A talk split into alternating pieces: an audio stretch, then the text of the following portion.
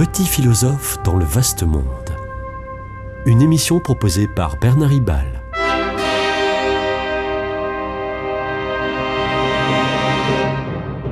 Bernard Ribal, essayiste, agrégé et docteur en philosophie.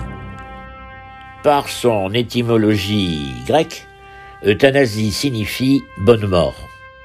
Du point de vue des médias, qui euh, prétend être celui des, humains euh, aux prises avec leur agonie, il y aurait, selon euh, l'expression de Nietzsche, les partisans de la mort lente et les partisans de la mort rapide.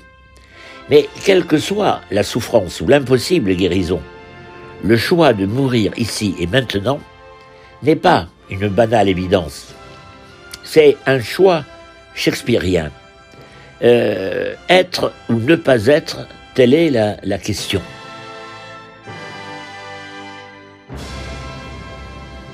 Et voici que le 12 septembre, le président de la République remet euh, ça à l'ordre du jour, annonce une convention citoyenne sur l'euthanasie et confie le pilotage du débat au Conseil économique, social et environnemental. Le lendemain, 13 septembre, c'est le comité euh, consultatif national d'éthique qui rend un rapport où il change de vie, il change de vie, en évoquant pour la première fois, je cite, la possibilité d'un accès légal à une assistance au suicide. Encore euh, un doux euphémisme, hein, euh, une manière aseptisée de dire les choses. Et le discours s'abreuve habilement de l'actualité du, euh, du suicide aidé de, de Jean-Luc Godard en Suisse, où l'euthanasie est, est, légale, et, et, des déclarations en ce sens de, de Lynn Renault. Le pape et les évêques sont opposés à l'euthanasie car la vie humaine est sacrée, j'y reviendrai.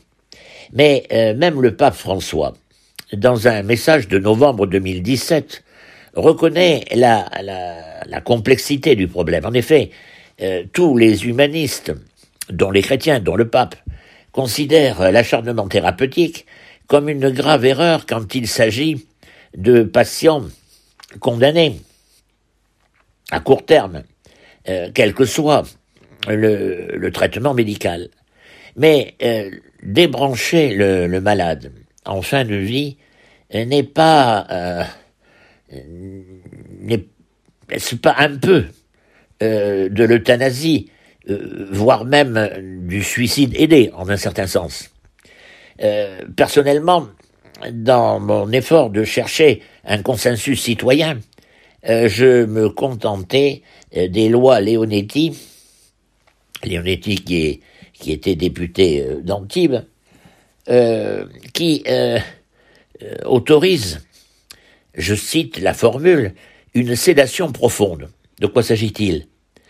Il s'agit d'analgésiques les plus puissants que l'on donne aux patients au risque, au risque d'entraîner sa mort, mais sans pour autant rechercher sa mort. Alors, loi Leonetti, oui.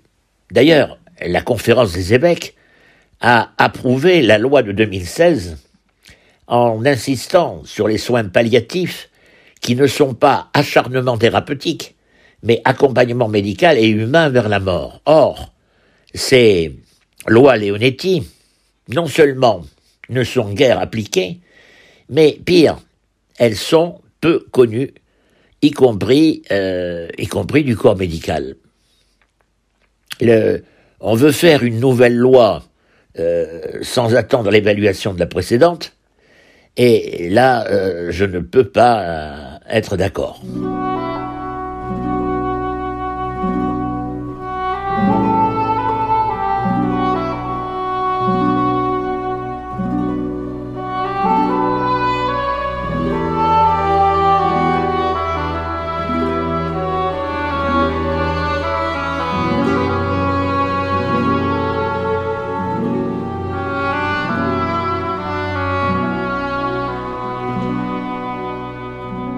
Par l'euthanasie, par l'euthanasie aidée, par le suicide aidé, le, médecin donne la mort euh, un peu comme il donne un médicament. Or, personne ne peut considérer la mort comme un simple antalgique plus efficace qu'un autre. Il y a là un changement gravissime de civilisation. En effet, pour la première fois, la médecine, faite pour défendre la vie, se met délibérément au service de la mort, à la naissance avec l'avortement, et en fin de vie avec le suicide médicalement assisté. C'est, c'est très déshumanisant. 25 siècles après Hippocrate, le serment que prêtent les futurs médecins devient plus ou moins obsolète. Il en va de même pour le droit. En 1981, euh, on supprime euh, la peine de mort, mais le droit, le droit euh, se met à nouveau au service de la mort si le médecin a le droit de tuer à la demande de son patient. Peut-on faire des campagnes crédibles pour, dissuader, pour dissuader les gens de se suicider, et si on favorise le, suicide assisté. Une revendication très fréquente euh, est celle de pouvoir mourir dans la dignité. Mais quelle dignité?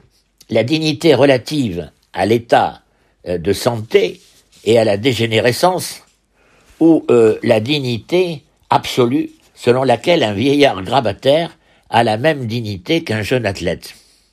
Si la dignité n'est pas absolue, la porte est ouverte aux barbaries qui relativisent la dignité en fonction de leur but idéologique. Absolue, la dignité est, est sacrée. L'autre valeur proclamée et le respect de la liberté du patient qui décide de sa vie, bon, mais quelle liberté? Celle de quelqu'un en possession de tous ses moyens ou celle d'un patient vulnérable et troublé D'autant que le trouble peut venir des proches qui, euh, c'est compréhensible, n'en peuvent plus. Le patient, en demandant la mort, exprime peut-être, souvent, de façon dissimulée, euh, un appel à, à être aimé, un appel à la solidarité, à la fraternité, qui euh, que s'efforce d'ailleurs de prodiguer les acteurs des soins palliatifs. Certes, certes, il y a, les, les déclarations écrites d'anticipation où la personne sans contrainte, du moins on peut espérer, annonce bien à l'avance que dans une éventuelle situation médicale incurable, elle demande qu'on l'euthanasie. Mais est-on sûr qu'elle sera dans le même état d'esprit quand elle se trouvera au pied du mur en difficulté de, euh, de s'exprimer